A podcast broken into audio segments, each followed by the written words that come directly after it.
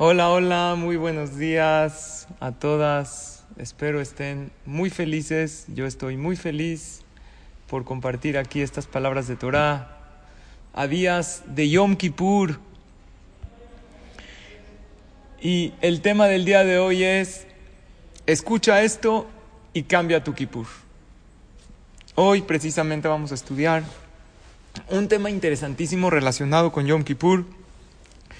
Que sean estas palabras, Leilun Nishmat Ezra Ben Salha, y sea para Parnasá y Beraja de todo Am Israel y para Refuah Shelema de Kol Amo Israel, la que quiera pedir por alguien, este es el momento para que tú desde tu casa digas tu nombre. Yo estoy aquí en el Beta Knesset, extrañándolas mucho. Aquí está el Beta Knesset vacío porque así Hashem quiere, pero Baruch Hashem que podemos hacer las clases de esta manera. Y acabando la clase, no se vayan porque vamos a abrir el Ejal, vamos a hacer Olmal Huchamaim. Y les recuerdo que hoy es la última clase de esta jornada de Lul, la última de los martes. Hoy en la noche tenemos otra conferencia, pero de nuestro grupo es la última. Entonces no sé si les dé gusto por ser fin de cursos o si van a extrañar la clase, no sé, ustedes díganme. Pues bueno, queridas señoras y también algunos señores que entran con nosotros, acabamos de pasar Rosh Hashanah. Ya estamos todos escritos, pero no hay nada sellado. Todo se puede cambiar con nuestras mitzvot, con nuestra clase de Torah, con nuestra teshuvah, todo lo podemos cambiar. Y en realidad Rosh Hashanah es un día peligroso porque todo se decreta en Rosh Hashanah. Lo bonito, lo contrario, lo dulce y lo amargo. Pero Hashem nos da estos 10 días de Teshuvah para poder cambiarlo todo. Y así como estudiamos que en Rosh Hashanah hay que entrar con ese estado de ánimo elevado para que Hashem nos juzgue para bien, lo mismo es en Yom Kippur. Cuando estaba en casa de ustedes, en Rosh Hashanah, comiendo la seudá festiva, con la familia, con mis hijos, en la mesa, la verdad, dije, ¿qué, qué pueblo increíble somos, que nos están juzgando.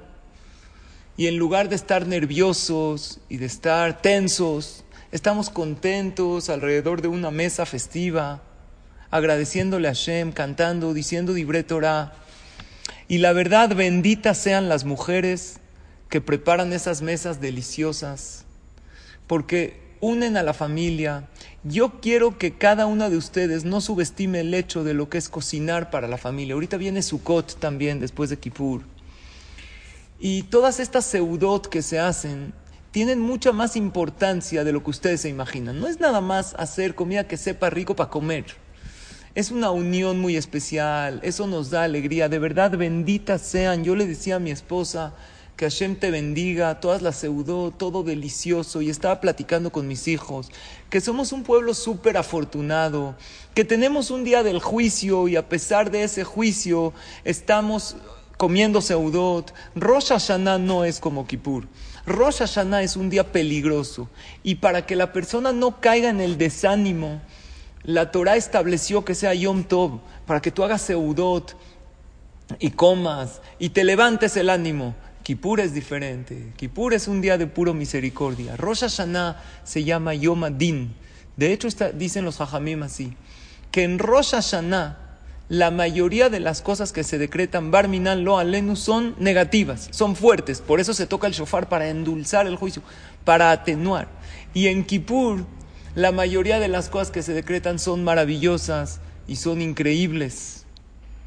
Por eso tenemos este lapso entre Rosh Hashanah y Kippur, que en Kippur aunque no comamos, de todos modos podemos estar contentos porque ese día no hay ningún acusador en el cielo. Estamos con Hashem a solas y de hecho aunque no comemos en Kippur, hay un día que es mitzvah comer. ¿Quién sabe qué día es mitzvah comer? Mitzvah de la Torah el día domingo, víspera de Kippur, es, una, es el único día en el año que tienes una mitzvah de la Torah de comer. Todos los demás días que comemos, como Shabbat, Yom Tov, es una mitzvah de los Jajamim, para que uno se alegre en las fiestas, se alegre uno en Shabbat. Pero en Erev Kippur, o sea, el domingo, víspera de Kippur, tienes una mitzvah de la Torah. Estás obligada, obligado por la Torah a comer y a comer rico.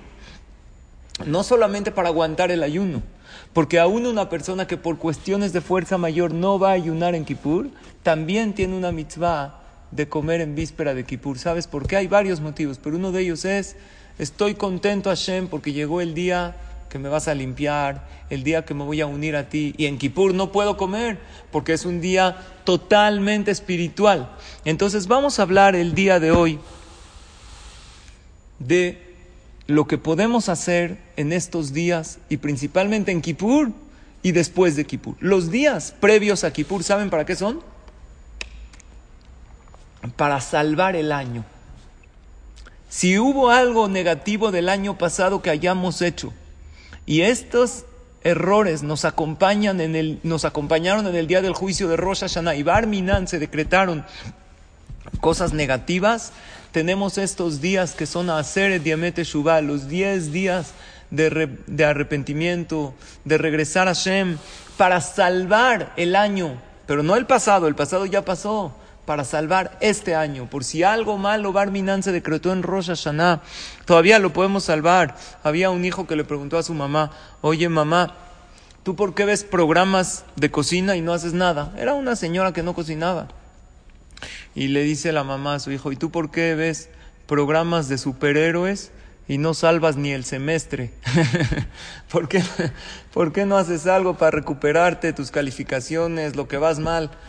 nosotros tenemos la oportunidad de recuperar el año.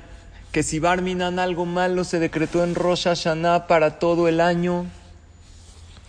Be'ezrat Hashem nos pongamos las pilas en estos días y tengamos un año maravilloso e increíble, 5781, y créanmelo, es posible. Es posible porque el pueblo de Israel no vamos detrás de las estadísticas ni, las, ni de las predicciones humanas. Hay un creador por sobre todo eso. Yo hice un acuerdo con la gente del CNIS y se los dije el día de Rosh Hashanah. A lo mejor algunas de ustedes estaban en el CNIS. Yo les dije, ¿qué les parece si cada vez que decimos Zohrenu Lehaim, le pedimos a Hashem que se quite la pandemia? Zohrenu Lehaim es recuérdanos para buena vida. ¿En qué momento decimos Zohrenu Lehaim? En la amidad decimos, después decimos Zohrenu Lehaim, en muchos lugares de la tefilá, en la amidad lo decimos varias veces. Uchtob lehaim tobim. Ustedes ven en, la, en el rezo que se dice en la amidad de Shachrit de Minjay Arbita, hay unos agregados de Hacer Diamete Shubá que pedimos vida. Pero en los Abinu Malkenu, después de la amidad decimos nuestro Padre, nuestro Rey, Kotbenu Besefer Haim Tobim. Escríbenos en el libro de la buena vida y cada vez que pidamos vida, este año hay que poner una nueva kavaná. Este año hay que poner una concentración diferente. Hay que concentrarnos en que Akadosh Barujú nos quite esta pandemia, porque Hashem la mandó para que recemos para que se quite. Por eso Dios la mandó, es uno de los motivos que la mandó, para que nos pongamos las pilas y que le pidamos a Hashem con más concentración, porque de nuestra tefilá depende muchísimo. Y luego llega, después de estos días de hacer el Diamete Shubá, primero viene Shabbat Shubá, que yo las invito a todas y a sus familias Amén. Qué bonita verajá. Las invito a todas y a sus familias a respetar muchísimo mejor este Shabbat que viene, Shabbat Shuba. Mucha gente lo respeta, pero es para que nos dé la pauta para todo el año. Si ya probaste el sabor de lo que es respetar un Shabbat, ¿por qué no sigues un poquito más? Una mesa de Shabbat donde nadie corre a ningún lugar. ¿Sabes qué es tener a tus hijos alrededor de la mesa? Pero cada quien tiene un imán que lo jala hacia afuera de la mesa. La señora ya se quiere ir a ver la tele. El niño, pues ya vino su amigo por él. O quieren ir, quieren sacar el celular. El señor, pues ya quiere contestar un mail al cliente de China. No los tienes unidos, pero llega la Torah con toda su sabiduría y te dice, hijo, hija, el Shabbat es por tu bien. Cuando yo te dije no hay medios de transporte, no hay medios de comunicación, no es para fastidiarte es para que tú te unas con tu familia. Y si todo el año no lo puedes hacer, yo lo entiendo porque cada quien estamos en diferente categoría. Pero este Shabbat, Shabbat Chuba, todos tenemos que tratar de respetarlo un poquito mejor y llegar con Dios con el Zehut del Shabbat, que es algo maravilloso. Shabbat de cada año de todo el año es Shabbat es Mekora Berajá, es la fuente de bendición para toda la semana, pero Shabbat Shuba es este primer Shabbat que viene dentro de poco es la fuente de bendición para todo el año. Y acaba Shabbat y vamos a tener una conferencia increíble que luego les, se las voy a mandar en el grupo que se llama 24 horas antes de Kippur.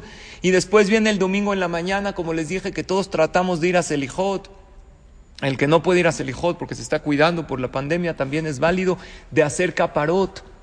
Tenemos que hacer caparot por cada uno de los miembros de la familia. Se da una cantidad a la tzedaká. Se dice un rezo. La tzedaká es una de las cosas que rompen los decretos. Y después y hay mitzvah de comer, como dije, durante el día domingo. Estar comiendo, cumplir la mitzvah de comer. No tienes que romper tu dieta, puedes comer cosas sanas y saludables. Aparte te tienes que hidratar bien para el ayuno y el domingo en la noche empieza este día maravilloso que es Yom Kippurim. Pero yo quiero hablar de un punto increíble de Kippur que es lo que creo que nos puede cambiar nuestro Kippur para que sea un Kippur diferente a todos los que hemos hecho hasta ahorita. Porque en realidad, queridos amigos y amigas, Kippur muchas veces parece fiesta, fiesta de disfraces, parece Kippur. ¿Por qué parece fiesta de disfraces? Porque cada quien se disfraza del tzaddik más grande del mundo, de la tzaddeket más grande. Estás rezando en el knis o en tu casa, pero estás como un tzaddik ayunando todo el día. Hay gente que hace ta'anit dibur, que no hablan para no, no hablan todo el día de Kippur más que pura tefilá, para no hablar palabras de la Shonara. No es obligatorio, pero es algo muy meritorio. Y cada uno nos disfrazamos como diciendo así, del tzadik más grande del mundo. Ni nuestra mamá nos reconoce. Si nos ven en Kippur, dice, ¿este quién es? Pero lo que tenemos que saber es que delante de Hashem no hay show. Delante de Hashem no hay teatro. Y Él conoce exactamente quiénes somos. Yo les voy a hacer una pregunta. Pueden contestarme en la, en la pantalla, asintiendo con la cabeza o diciendo que no. Hashem es rey y en estos días Él se sienta a juzgar al mundo. Desde Rosh Hashanah hasta Yom Kippur, Él dictamina todo lo que va a pasar en el mundo. Mi pregunta es la siguiente. ¿Puede Dios cambiar las reglas del juicio? O sea, ¿puede Hashem decir, a mí no me importan los acusadores que hayan en el cielo? Cuando Dios juzga, hay fiscales y hay acusadores. Hay defensores que se crearon por tus mitzvot. Cada vez que tú estudiaste clases de Torah, que ayudaste a alguien, que leíste un Teilim, que cuidaste un Shabbat, que dijiste una verajá, ¿qué creaste? Un ángel que aboga por ti en el cielo. Pero cada vez que nos equivocamos en la vida, y pasa porque somos humanos, creamos un ángel que nos acusa. Cada vez que hacemos sentir mal a alguien, Barminan, cada vez que alguien se siente mal por culpa nuestra, esto manda como que una solicitud de acusación celestial. mi pregunta es la siguiente. ¿Puede Dios, como rey que es y como padre que es, ignorarlas a los acusadores y decirles yo no les hago caso, él me cayó bien. Yo veo, es verdad, ahorita a lo mejor este hijo, esta hija no está tan aplicado, pero yo veo en él un potencial de crecimiento y por lo tanto yo le decreto a él que tenga Shanato Baumetuka y sellarnos para buena vida, salud y alegría a pesar que hay acusadores. ¿O no puede Dios? Porque claro que Dios todo lo puede, pero yo pregunto, Dios puso reglas. Dios tiene que seguir las reglas de su juicio o él puede romper las reglas y decir, aunque hay acusadores, es mi hijo, es mi hija, adelante. ¿Qué opinan? ¿Hashem puede romper las reglas que él mismo hizo? ¿Sí o no? Frida dice que sí. Jemmy no opina. Ahí hay alguien que está corriendo, que está haciendo ejercicio. Haz ejercicio, pero opina, por favor. ¿Qué opinan? ¿Puede Dios romper las reglas? Gladys dice que sí. Grace dice que también. Ruti Sakal también dice que las puede romper. Pues ahí les va. No puede. No es de que no puede, Dios puede todo, pero las reglas del juicio no las rompe. Quiere decir, si hay más acusadores que defensores, Hashem no puede sellar a esta persona porque él así puso las reglas. Pero, ahí viene el gran pero, hay un truco. Hay un truco, que eso es lo que yo quiero que aprendamos el día de hoy. ¿Cuál es el truco? Voy a remontarme a la historia atrás. Les voy a traer ejemplos de este truco y cómo lo podemos aplicar hoy, el día de Kippur. El truco es el siguiente. El pueblo de Israel estaban en Mitzrayim y la verdad eran pecadores, eran idólatras. Pero Hashem quería sacar a su pueblo de Mitzrayim porque así le prometió a Abraham, Isaac y Jacob. Pero el problema es que son un pueblo idólatras. Entonces, al querer sacarlos, llegaron los acusadores con Hashem y le dijo, ¿por qué vas a sacar este pueblo? No, es que son hijos de Abraham, Isaac y Jacob. Sí, pero no se comportan como tal, porque son idólatras. Hacen muchos pecados. No se les había dado la Torah, pero idolatría ya estaba prohibido. ¿Qué hizo Dios para sacar al pueblo de Israel? Utilizó un truco. ¿Saben qué hizo? Si hay acusadores en el cielo, Dios no puede hacer nada. Pero Dios puede hacer algo. Manda a los acusadores allá. ¿Ok? Es como que la mamá tiene un hijo y tiene otro niño que no es su hijo. Entonces le quiere dar un dulce a su hijo. Pero si le da un dulce a su hijo delante del niño que no es su hijo, el otro va a empezar a llorar, no, yo también quiero, y la mamá no le quiere dar al otro, o no tiene. Entonces, ¿qué hace la mamá? Manda al otro, le dice, oye, ve, ve por algo. Cuando el otro se va, ¿qué hace la mamá? Llega y le da un dulce a su hijo. ¿Está claro el ejemplo? ¿Sí o no? Hagan así, sí, sí. Es lo que Hashem, vamos a profundizar, señoras, las necesito y súper atentas.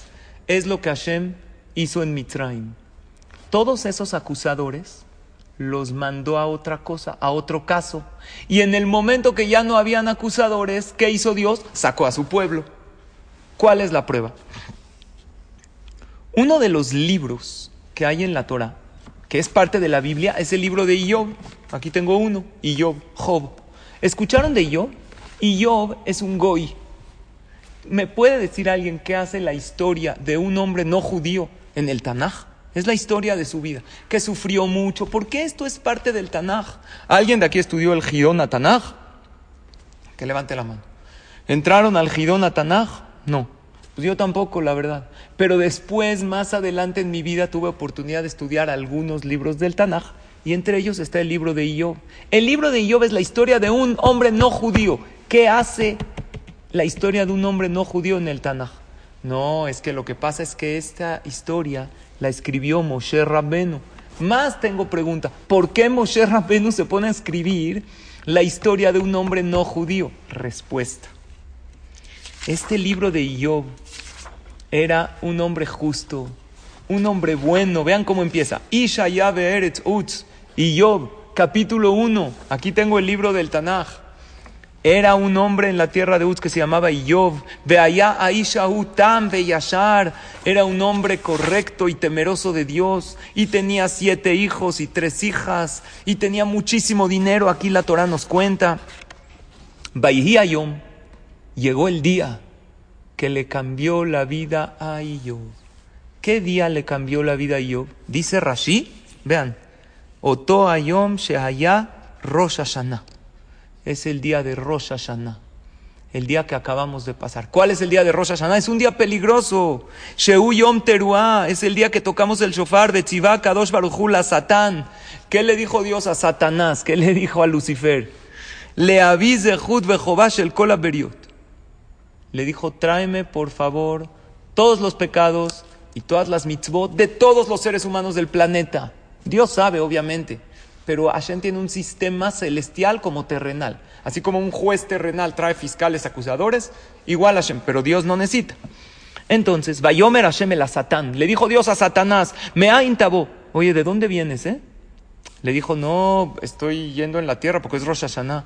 Le dijo Hashem unas palabras que pican al Satán.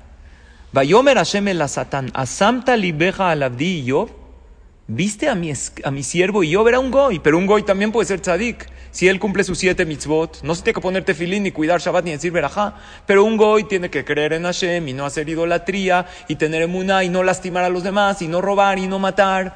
Ser una buena persona. ¿Quién kamou baaretz ishtam beyashar kim besar? ¿Tienen buen hebreo? Está fácil. No hay alguien como él en la tierra, un hombre tan bueno como Job entre los goim. Vayan a Satán et Hashem. Le dijo el Satán, no, ¿sabes por qué es bueno? Ajinam yarei Job elokim. ¿Tú crees que así nada más él te teme? Porque tú le diste riqueza y todo. Quítale sus bienes y vas a ver cómo va a maldecirte, Barminan. Entonces llegó Hashem, Vayomer Hashem el Satán, y Nekol Asher lo veía deja. Hazle lo que quieras. Llegó el Satanás con toda su escolta, con Iyob. Entonces ahora el Satán ya tenía una misión. ¿Cuál es? Ir con Iyob y hacerlo pecar. Le empezó a quitar su riqueza y lo empezó a enfermar y al final Iyob quedó tzadik. Esa es la historia de Iyob. ¿Saben por qué Moshe Rabbeinu escribió este libro? Porque Moshe Rabbenu, como líder del pueblo de Israel, él sabía que el pueblo de Israel no tenía méritos para salir. Entonces, ¿qué hizo Moshe Rabbenu? Agarró y mandó al Satán, lo distrajo, para que el pueblo de Israel, cuando salgan, ya no esté el Satán y sus acusadores delante de Hashem. Entonces, el pueblo de Israel tuvimos el zehut de salir de Mitzrayim. ¿Entendieron cómo salimos de Egipto?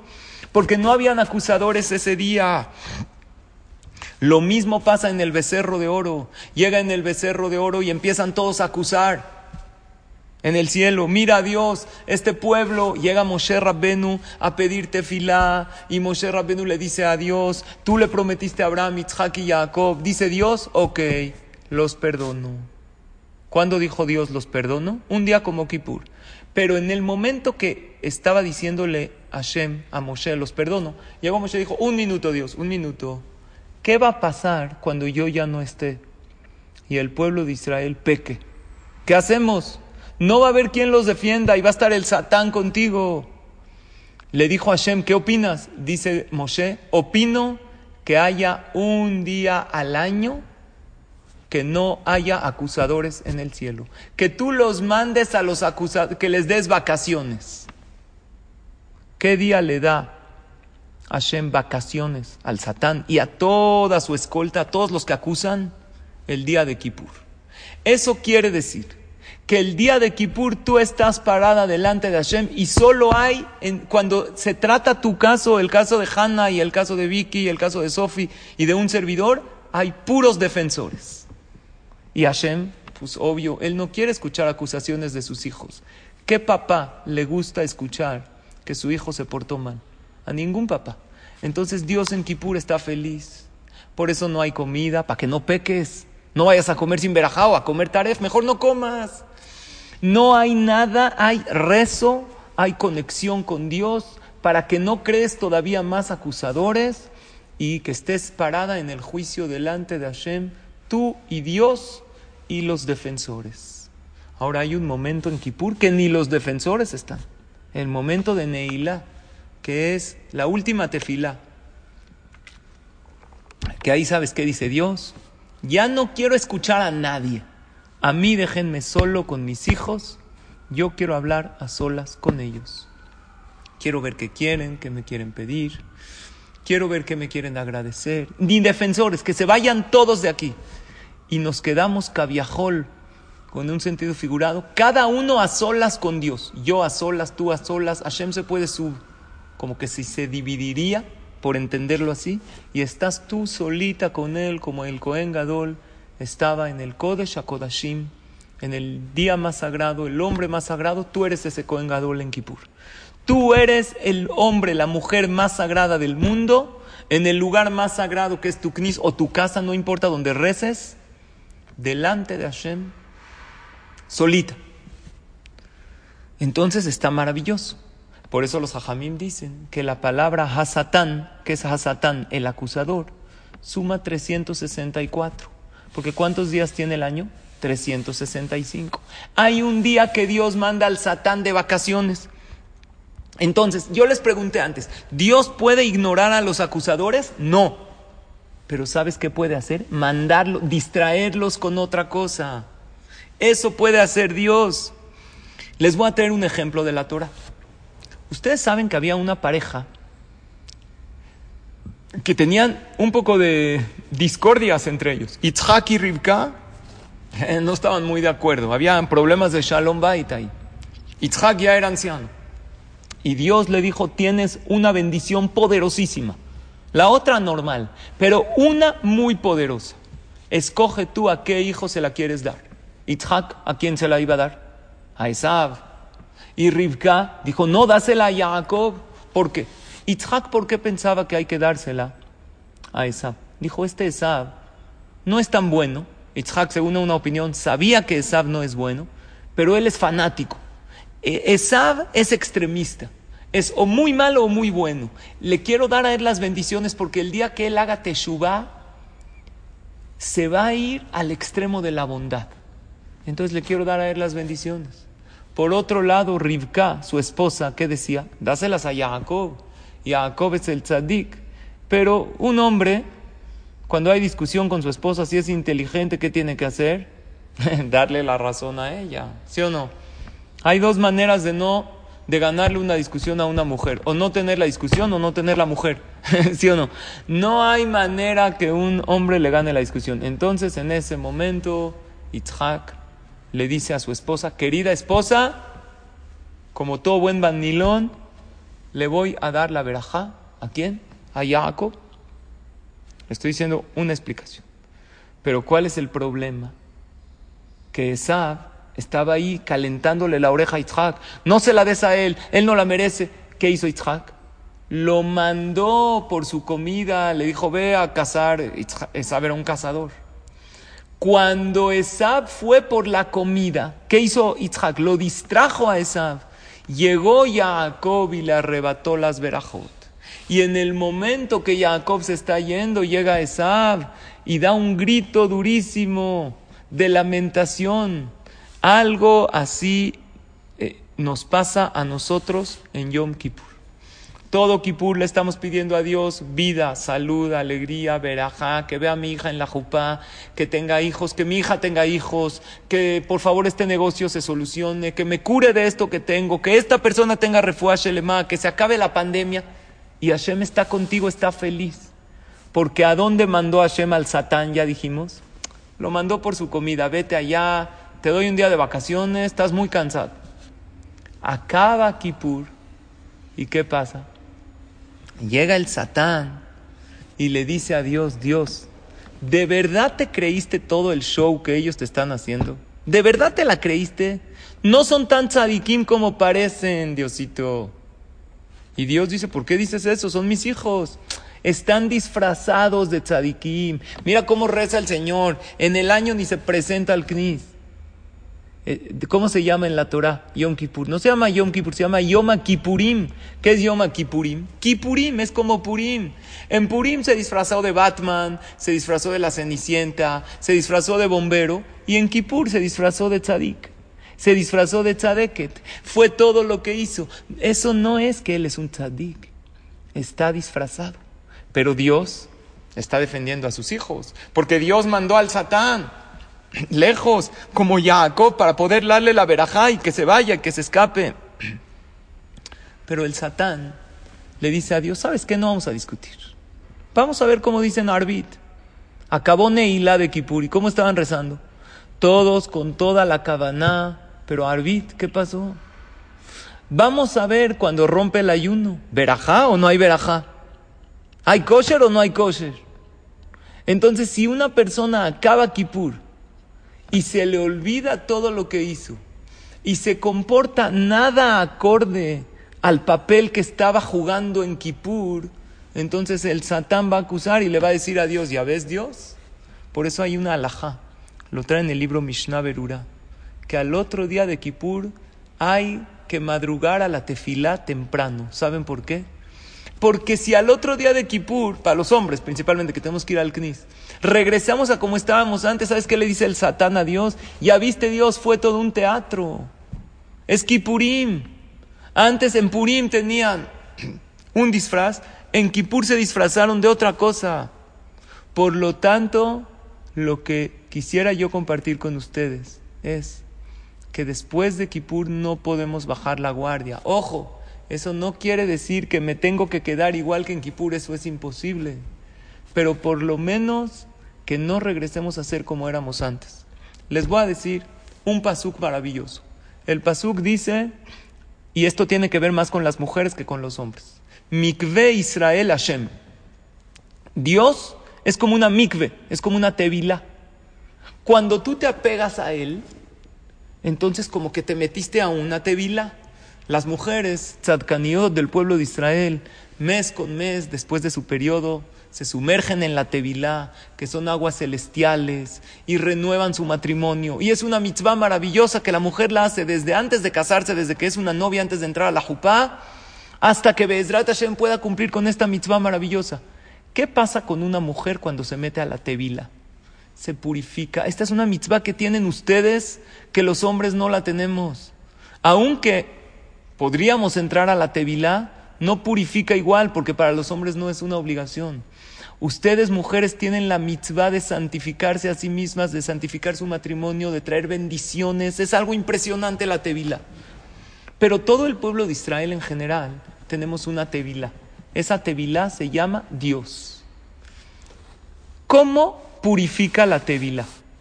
Cuando una persona tiene pecados y uno se mete en la tevila llamada Dios, porque así dice el pasuk, Mikve Israel Hashem. Hashem es como una tevila para el pueblo de Israel. Y dice la Gemara, Mamikve metaheret atemehim, afa baruchu metaheret Israel. Así como una tevilá purifica a los impuros, así Hashem purifica al pueblo de Israel. Siempre. Pero ¿cuándo es el día más elevado de purificación? Yom Kippur. Cuando tú te metes a una tevilá, ¿con qué tienes que entrar? Mujeres, nada. No puede haber ninguna interrupción de, tu cuerpo al agua. La tevilá que es Dios para el pueblo de Israel, tienes que entrar sin prejuicios, sin cargar con culpas del pasado. Dios te está diciendo, yo te amo, tú ámate a ti mismo, estoy orgulloso de ti, por favor quiero que estés tú también orgullosa de lo que has logrado. No te persigas, no te culpes. Hay momentos en la tefilá que digo, Dios, hatati, aviti, pashati, me equivoqué, pero no quiere decir que soy un fracaso. Hay que aprender a separar el error de la persona, el fracaso del individuo. No soy un fracaso, fracasé. No soy un error, me equivoqué, que es muy diferente. No soy el peor papá ni la peor mamá del mundo. No, no te persigas. Simplemente me equivoqué y puedo ser un mejor esposo, un mejor padre. Cometí un error, pero no soy yo un error. Ahora, cuando tú te metes al agua, hay algo que no entra en el agua. ¿Qué es lo que no entra? De ninguna manera. El aire. ¿Aire puede entrar al agua? Si tú metes una pelota a una alberca, ¿qué le pasa a esta pelota? ¿Qué le pasa, señoras? Muy bien, Hanna. Sale porque el agua no puede tener aire. Cuando una persona tiene pecados, se llama ruach atum'a. Tienes como un aire de impureza. Al entrar a la tevila, estoy hablando de una tevila de agua, entonces ese aire se queda afuera. Pero Dios es una tevila espiritual. Entonces, cuando yo entro a Kippur, todos mis pecados se salen de mí. ¿Qué pasa cuando salgo? ¿Qué pasa cuando acabo Kippur? ¿Ese traje de pecados, de impureza, me lo vuelven a poner o no? ¿Qué opinan ustedes? ¿Me lo vuelven a poner o no? Depende, señoras. Depende. Si tú cambiaste de talla, o sea, te hiciste más grande, entonces el traje anterior ya no te queda. El traje de los pecados ya no te lo vuelven a poner. Tú entraste a Kippur siendo una persona y saliste otra. Pero si entras siendo una y sales siendo el mismo, nada más ayuné, nada más recé, nada más, pero igualito, acaba Kippur y yo soy igualito. No mejoré mi carácter. Sigo siendo igual de enojón, sigo molestándome por cualquier cosa. Había un hombre que le dijo a su esposa, ¿sabes qué te voy a regalar de cumpleaños? Una lámpara maravillosa. Le dice, ¿por qué? ¿Para que pida tres deseos? Le dice, no, para que guardes tu mal genio. ¿Qué quiere decir, señoras? que no puede tener uno siempre estar de malas, o no siempre, de vez en cuando, por. ¿Por qué tenemos que tener ese mal carácter? si tú, acabando Kippur, eres exactamente la misma persona que antes de Kippur, entonces, ¿sabes qué? Sales de la Tevilá, pero ahí te está esperando el traje. Es verdad, adentro de la Tevilá la impureza no entra, pero sales de la Tevilá y ese mismo traje te está esperando. Ahora, señoras, Dios no espera de nosotros un cambio drástico, cero. Con que crezcas tantito más, ya no te queda el traje, porque el traje de la impureza es de medida exacta. Entonces, la invitación para todas ustedes es que no acabe Kippur y seamos los mismos, que cambiemos un poquito para que ya no nos quede el traje de la impureza. Les voy a poner un ejemplo maravilloso. En una ocasión había un estudiante. Sus papás lo mandaron, lo querían mandar a estudiar a Estados Unidos. Pero no en la era de los celulares y de los Zooms, de nada de eso. En los ochentas, ¿se acuerdan de los ochentas? Ustedes no habían nacido, pero yo sí, les voy a platicar. En los ochentas, yo nací en los setentas, ya estoy grande, ya estoy recorrido en la vida. En mis tiempos, ¿no? Como dicen los grandes, no habían celulares. Las cámaras, ¿cómo eran? Cámaras fotográficas de rollo. ¿Se acuerdan de las cámaras de rollo? No se acuerdan, porque pues, están chavas ustedes. Pero yo sí me acuerdo. ¿Y cómo le mandaba si te ibas, cuando yo iba, cuando fui a Israel a estudiar? ¿Saben qué le mandaban mis papás? Cartas o fax. En mi tiempo todavía existía el fax. Pero fotos, no habían fotos de WhatsApp, no existía. Entonces imagínense que un joven se va a ir a estudiar a Estados Unidos. Sus papás se preocupan para que tenga todo. Le dan dinero, mucho dinero para que rente una casa, le dan la mejor ropa, lo meten, lo inscriben a la mejor universidad. Y este joven se va con muchísimo dinero y ya tiene una inscripción en una excelente universidad. Pero él decide que en el camino a la universidad, ¿a dónde va a hacer escala? No le dijo a sus papás. En el desierto. ¿Saben dónde es? En Las Begonias, papá. A Las Vegas. Entonces, como fue a Las Vegas, él que dijo, mira, tengo muchísimo dinero, voy a probar suerte en el casino.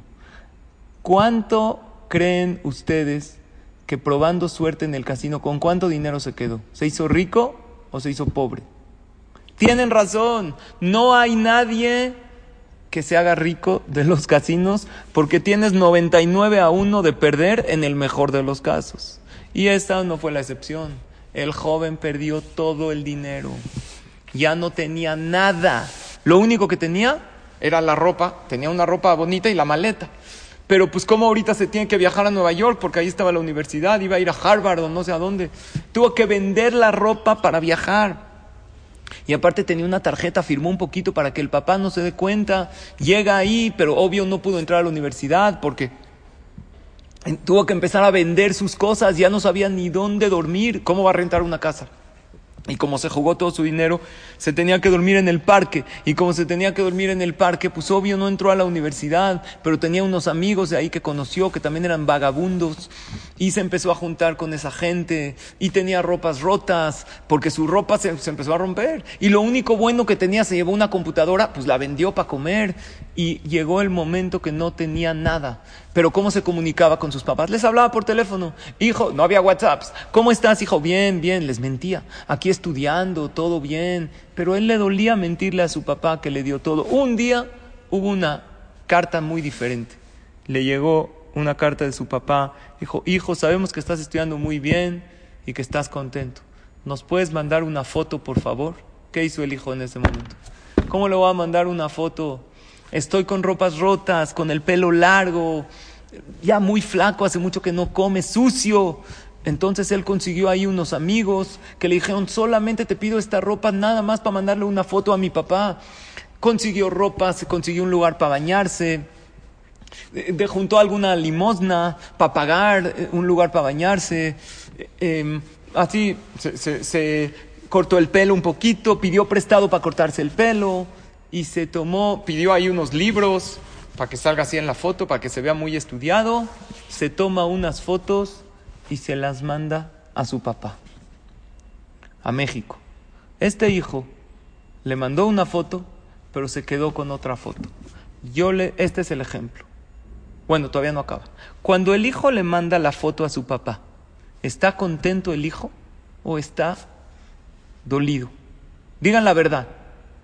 Dolido, ¿verdad, Hannah? Está dolido. Se le salen las lágrimas de ver esa foto. Pero él le manda una foto a su papá y se queda. Esta foto ¿Es hipocresía o no es hipocresía? ¿Qué opinan? Yo creo que no. ¿Saben por qué? Porque el hijo guarda esta foto y él dice, es verdad que yo no soy así, pero quiero ser así. Y aquí tengo una foto de lo que yo me puedo llegar a convertir si le echo ganas. Y el hijo empieza a reflexionar y dice, ¿qué hice? Le voy a hablar a mi papá y le voy a decir que me equivoqué le voy a decir, papi, la verdad la regué y perdí el dinero, pero ¿qué crees? Esa foto que tú ves me vas a ver así. Vas a ver que te voy a dar satisfacciones. El papá no tiene, es rico, no tiene problema en mandarle más dinero. Y el hijo se sincera con su papá y el papá viene a verlo y le dice, no te preocupes, vi que tu arrepentimiento es sincero y le vuelve a dar dinero y ahora sí renta una casa y le echa ganas y se va superando en sus estudios. Hasta ahí la historia. Esto es lo que nos pasa al pueblo de Israel nos alejamos de Hashem en el año, nos olvidamos de Él. Porque de repente si tú haces un coraje porque no llegó la Igire, o porque te rayaron tu coche, o porque se te cayó tu celular, y estás en molestísima, y si odias a tal persona, es falta de comunicación con Dios. Porque si tú supieras que eso te lo mandó Hashem, no te enojarías ni con la gente ni contigo misma. Claro, te ocuparías de tus cosas, pero no estarías tan preocupada, tan estresada, no estaríamos. Llega un día al año y nos dice Dios, mándame foto. ¿Saben cuál es ese día? Kippur. Dice Hashem, mándame una foto tuya. ¿Qué hacemos los Yehudim? Nos disfrazamos en Kippur. Pais, préstame un talit, préstame un libro y a echarle con todo al rezo. Pero la verdad, yo no soy ese de Kippur. Pero no es hipocresía. ¿Saben por qué? Porque guardo una foto de quién soy yo en Kippur y le digo a Hashem, yo quiero llegar a ser ese. No quiero estar rezando todo el día porque es imposible. No quiero estar ayunando toda mi vida porque tú me diste un cuerpo que tengo que alimentar. Pero quiero tener esa pureza de corazón que sentí en Kippur. Y ahí Hashem dice, no importa, nada más reconoce. Reconoce que apostaste el dinero, que malgastaste lo que te di. Yo te doy más. No pasa nada. Reconoce delante de Hashem. La verdad, la salud que me diste muchas veces la usé para pecar. Y la verdad, el dinero que me diste muchas veces la usé, lo usé para comprar cosas que tú no querías. Y el corazón que me diste, en lugar de usarlo para amar a los demás, lo usé para odiar y para guardar rencores. Entonces Dios te dice, no problem. Te vuelvo a renovar tu corazón, a renovar tu parnasá, tu verajá y te sello para bien, pero con una condi. ¿Cuál es la condición? Que no salgas igualita después de Kippur. Que no sea Kippur un show. Que sea me acicalé y me, me puse guapo para la foto, pero quiero ser así. Quiero tener esa pureza, quiero tener... La otra vez dimos en una de las clases que me invitaron a dar de mujeres en Panamá, a lo mejor muchas se metieron, que hablamos de calidad de vida o nivel de vida. Kippur no es un día que tienes nivel de vida, no. No es un día que te va, no se puede ni bañar, ni maquillar, ni comer, no. Es, pero es un día que tienes calidad de vida. Es un día que sientes una paz, que sientes una conexión con Hashem. Eso es lo que tienes que sentir en Kippur y pedirle a Hashem que te ayude a seguir esta conexión durante el año. Yo les dije este era el título de la clase. Escucha esto y cambia tu Kippur. ¿Saben qué, querían que qué quería que escuchen? Esta frase. Kippur no es un destino. Kippur no es una meta. Es un inicio. Pero si no sigues trabajando, se va. Y el próximo Kippur 5782 vas a volver a empezar de cero. Haram. Si nosotros no mejoramos, nada más nos hacemos más viejos, pero no ganamos nada. Pero si nos mejoramos año con año, aunque el cuerpo envejezca, el alma brilla. Y es lo que nosotros tenemos que lograr. Que en Kippur recemos, pidamos, agradezcamos, pero tengamos por seguro que nuestro traje sea diferente. Que cuando salgamos de esta tevilá, el traje de impureza ya no me quede y que Dios no me lo vuelva a poner. Este es el mensaje que yo les quería decir. Una cosa más. Cuando una mujer, antes, ya hablé mucho de los años 80, cuando en el tiempo de antes que no habían ultrasonidos, ¿ok? ¿Cómo podía saber una mujer embarazada que el bebé está bien? ¿Cómo puede saber? ¿Sabes cuál es una señal clara? Si se está moviendo, quiere decir que está bien. Igual tú con Dios. ¿Sabes cómo Hashem puede saber? Dios sabe, pero Dios te puede hacer saber a ti que estás bien cuando te mueves. Muévete en la vida. No te quedes en la misma categoría. Hoy hablamos de mejorar y hay tres áreas de mejorar. Tú contigo mismo, tu carácter, tu sentir contigo mismo. Si eres amigo de ti mismo o enemigo, hay veces te atormentas con pensamientos que no te ayudan a crecer. Tú con los demás, y cuando digo con los demás es no la gente de afuera, la gente de tu casa. ¿Cómo puedo yo ser mejor esposa? ¿Cómo puedo ser mejor mamá? En uno de los consejos que les mandé en los audios cortos, les dije, uno de los consejos más maravillosos que me encantan es que hay tres áreas en la vida. Lo que le concierne a Dios, lo que te concierne a ti y lo que le concierne a los demás. Lo que le concierne a Dios, déjaselo a Él. No, es que no sé si va a haber vacuna, no va a haber. ¿Tú puedes hacer la vacuna? No. Reza si quieres, pero déjaselo a Él. ¿Qué va a pasar? El mundo se va a acabar, el calentamiento global. No te preocupes, ocúpate. Si puedes evitarlo, si puedes cuidar del COVID, jabot, pero déjaselo a Hashem. Lo que le concierne a los demás, por favor, déjaselo a los demás. ¿Cuántos enojos, corajes y odios tenemos por cómo los demás se comportan? Déjaselo. Ocúpate, por favor, en lo que te concierne a ti. Lo único que puedes hacer tú es ser una mejor persona, ser una mejor esposa, ser una mejor amiga, ser una mejor mamá, pero no me voy a ocupar ni yo hacerme corajes porque el otro actuó. Mira, tú no eres responsable de las acciones de los demás, pero eres, eres responsable de tu reacción ante las acciones de los demás. De eso hablamos el día de hoy, pero no es todo, porque en la noche tengo una clase muy especial para ustedes que se llama la magia de Kippur, que me falta otro punto más. El punto que esto Besrat Hashem se los comparto hoy en la noche, les voy a mandar el link en el WhatsApp a las nueve de la noche. El punto que quiero que se queden hoy con él es que no puedo yo salir de Kippur igual. Por eso tocamos el shofar al terminar Kippur. Para el shofar en Rosh Hashanah, ¿para qué es? Para aturdir al Satán. También en este estamos tocando el shofar para que el Satán no nos acuse, para que el ruido del shofar lo aturda y que no venga con Dios y le diga, Dios, fue puro show, no te la creas Dios. Entonces, aunque sea al terminar Kippur, que sea con Berajá. Vete a dormir con un Shema Israel. Los días que siguen de Kippur, que viene Sukkot, haz más mitzvot.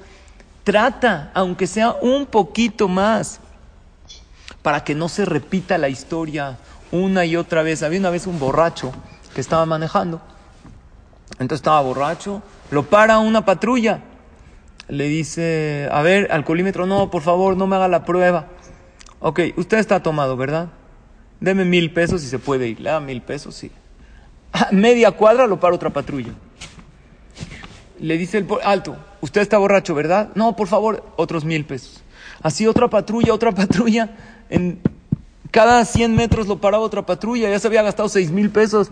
Le dijo el borracho, ¿ustedes qué quieren conmigo? Le dijo, ¿sabe qué? Le digo la verdad, usted está en una glorieta. Yo soy el mismo policía. Dame mil pesos y te saco de la glorieta y ya a tu casa. No eran muchos policías, era uno, hay veces uno está dando vueltas y vueltas por su vida. La única diferencia es que está más anciano, es todo. El mismo Kippur, el mismo Roshaná, el mismo Pesach, pero nunca creció. Su carácter no cambió, su Shabbat sigue estando igual, su Lashon pues no le importa mucho, sigue comiendo sin verajá, sigue haciendo corajes por errores de los demás, sigue guardando odios en su corazón. ¿De qué sirve? No se trata de envejecer. Entonces estás todo el tiempo dando vueltas en el mismo eje. Entonces yo quiero terminar con una historia maravillosa. Y no se vayan, porque después de esta historia quiero abrir el ejal. Y para esta historia quiero pedirle al organista que me regale una música de fondo. Escuchen esta historia. Esta es una historia real que sucedió en Israel hace pocos años. En una ocasión, llegó uno a una Macolet. ¿Saben qué es una Macolet? Una tienda de abarrotes, como hay aquí, en México. La miscelánea de Don Pepe, ¿sí o no? Allá hay Macolet. Esta persona está formado en la fila con dos leches, un cereal. Son tienditas de abarrotes y su hijita cargada aquí. Llega a la caja para pagar sus productos y le dice el vendedor, a ti no te vendo, le empieza a gritar delante de todos. ¿Por qué no? Tú me debes en las Macolet en Israel, fían mucho, se usa mucho, y cada fin de mes la gente llega a pagar. Llevas muchísimo tiempo sin pagarme, lárgate de aquí, hasta que no me pagues, no te vendo nada. Este hombre Hazid se avergonzó, tenía la leche para su hija, el cereal, las cositas que la niña comía, un poquito de huevo, productos básicos. Se fue todo cabizbajo y avergonzado a su casa. En la fila había una persona, un comerciante que al parecer tenía dinero. Se acerca con el dueño de la Macolet y le dice, oye, ¿por qué no le vendes? Me debe muchísimo dinero. ¿Cuánto te debe? Le dice, miles de shekel me debe. ¿Cuánto? Le dice, me debe más de cinco mil shekel. Muchísimo dinero. Llega este hombre, el de la fila. Le dice, ¿sabes qué? No sé por qué. Hazid me dio lástima, me cayó bien. Le saca un cheque, se lo firma 7.500 shekel. ¿Saben cuánto es, señoras? Más de 2.000 dólares. Le dice, ¿sabes qué? Yo te saldo toda la cuenta, incluso quiero que tenga crédito. Cuando venga este joven otra vez, dale mi tarjeta y dile que yo saldé su cuenta, por favor, que me contacte. Le habla el de la Macoleta al joven, a su casa, tenía su teléfono, porque es gente que le fía de años. Le habla, él no le quería contestar, dijo, me va a cobrar, no tengo para pagarle. Insiste, insiste, insiste, le contesta. Soy tal el dueño de la Macolet. No, perdón, no tengo para pagarte. ¿Por qué me avergonzaste delante de todos? No, tranquilo, perdón que te avergoncé. Alguien en la fila pagó tu cuenta, incluso te dejó crédito. Ven a la Macolet para lo que necesites para ti, para tu familia. Resulta ser que este señor era él, su esposa y su hija. Llega la Macolet feliz, compró de todo, ya estaba saldada la cuenta. Baruch Hashem. Cuando llega a la caja, le dice, ¿quién es? Dijo, dejó esta tarjeta. Llega con su esposa, le cuenta la historia, dice, qué maravilla, Ashreem Israel, mira cómo son los Yehudim, Dios no los mandó. La verdad, hay que ir a casa de este señor a agradecerle.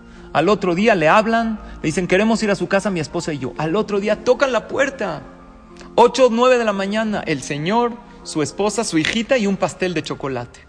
Abre la señora. La señora no entiende qué pasa. Le dice, venimos a agradecerle por el gesto maravilloso que hizo su esposo con nosotros. ¿Qué gesto? La señora no entendía.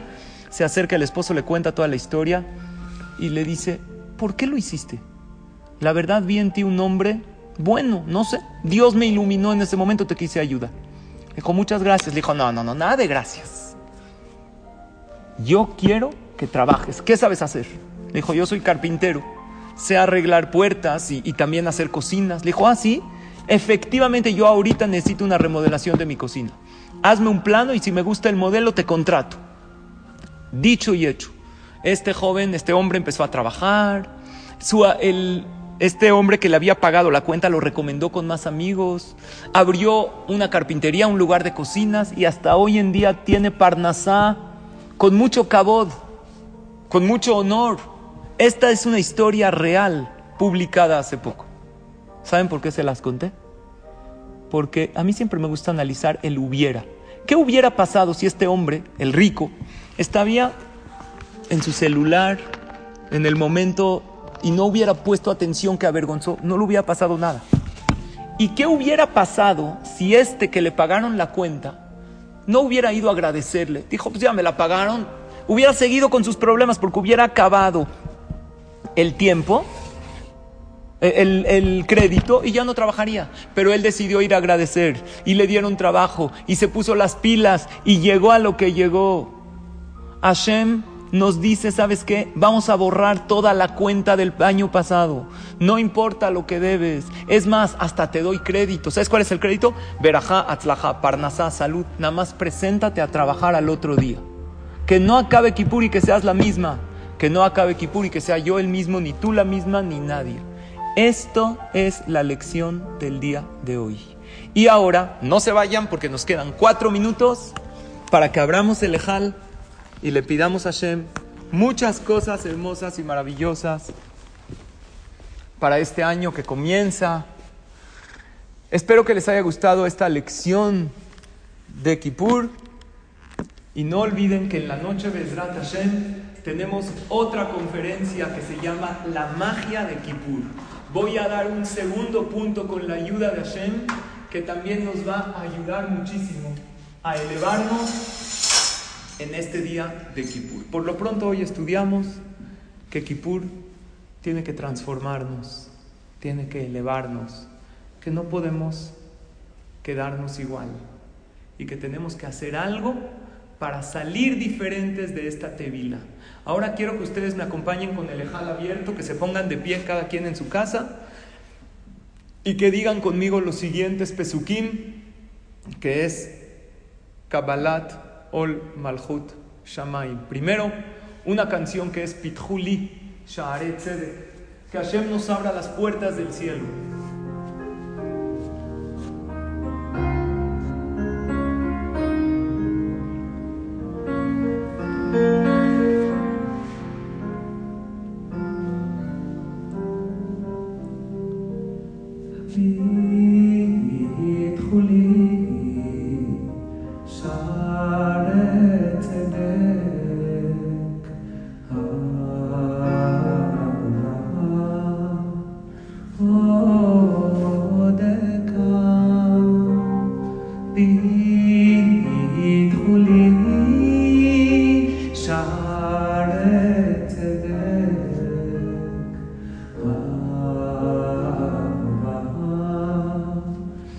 amor.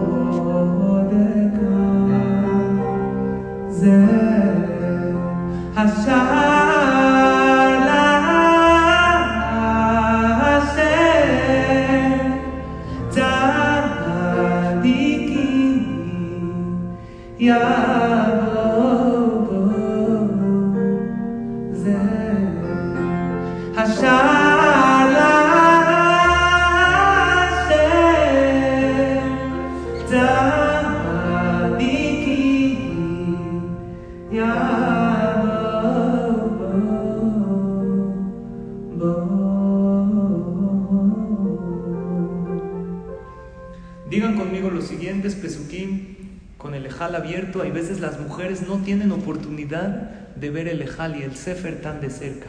Miren qué precioso. El Ejal abierto, las puertas del Shamaim abiertas y vamos a pedirle a Dios no nada más que nos conceda lo que le pedimos, sino que nosotros le podamos conceder a Él algo este año, que nosotros cambiemos, que nosotros nos superemos, que al otro día de Kippur nos presentemos a trabajar para Él y para los demás, porque es nuestra finalidad en el mundo. Repitan conmigo estos pesuquín. שמע ישראל, אדוני אלוהינו, אדוני אחד. אדוני הוא האלוהים,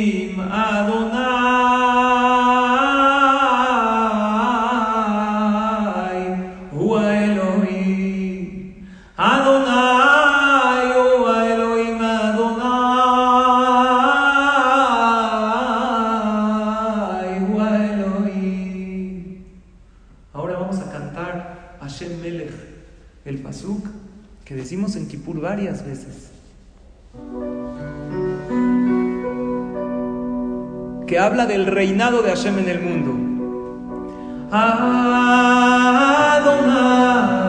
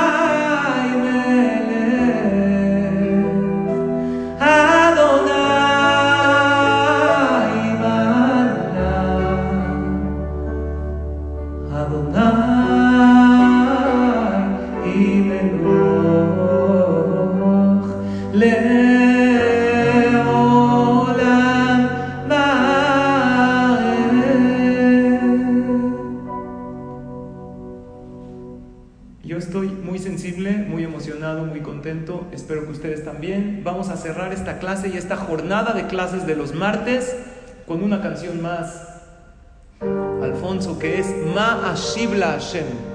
Es una canción que ustedes conocen, que la decimos en el Alel. Pídanle a Hashem cuando la cantemos, o cántenla conmigo, nadie te está oyendo, expláyate. Es una canción de agradecimiento a Hashem, de decirle, Diosito, me has dado todo en la vida, ¿de qué me quejo? La única manera de agradecerte es siendo mejor día con día. Y Belíneder, eso voy a hacer.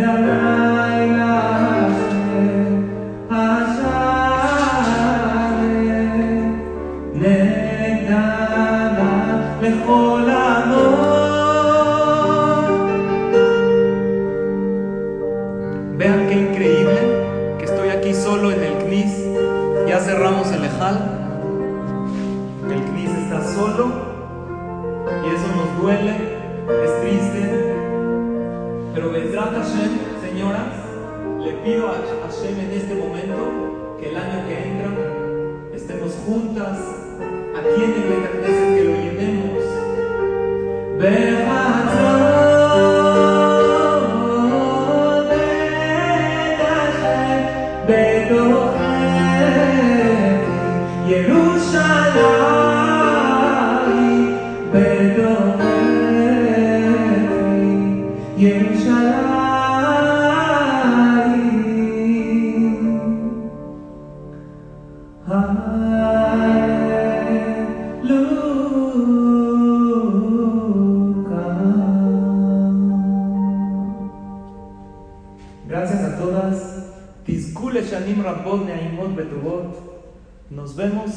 la noche vamos a tener una super clase en la noche. Les mando el link que se llama La magia de Kipur. Por lo pronto yo les agradezco a todas las que participaron en esta jornada de clases de Elul, que fueron más que cualquier otro año, Baruch Hashem.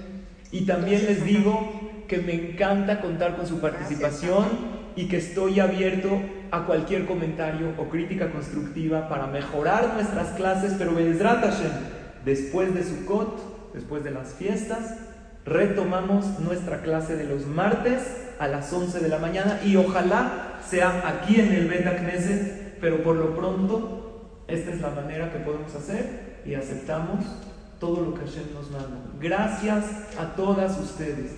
Gracias a cada una. Me encantaría agradecerle a las más de 150 mujeres que Baruch Hashem entraron. Gracias, las quiero, les agradezco y Bezrat Hashem. Nos escuchamos y nos vemos la próxima. Hatimatova. Gracias a todas.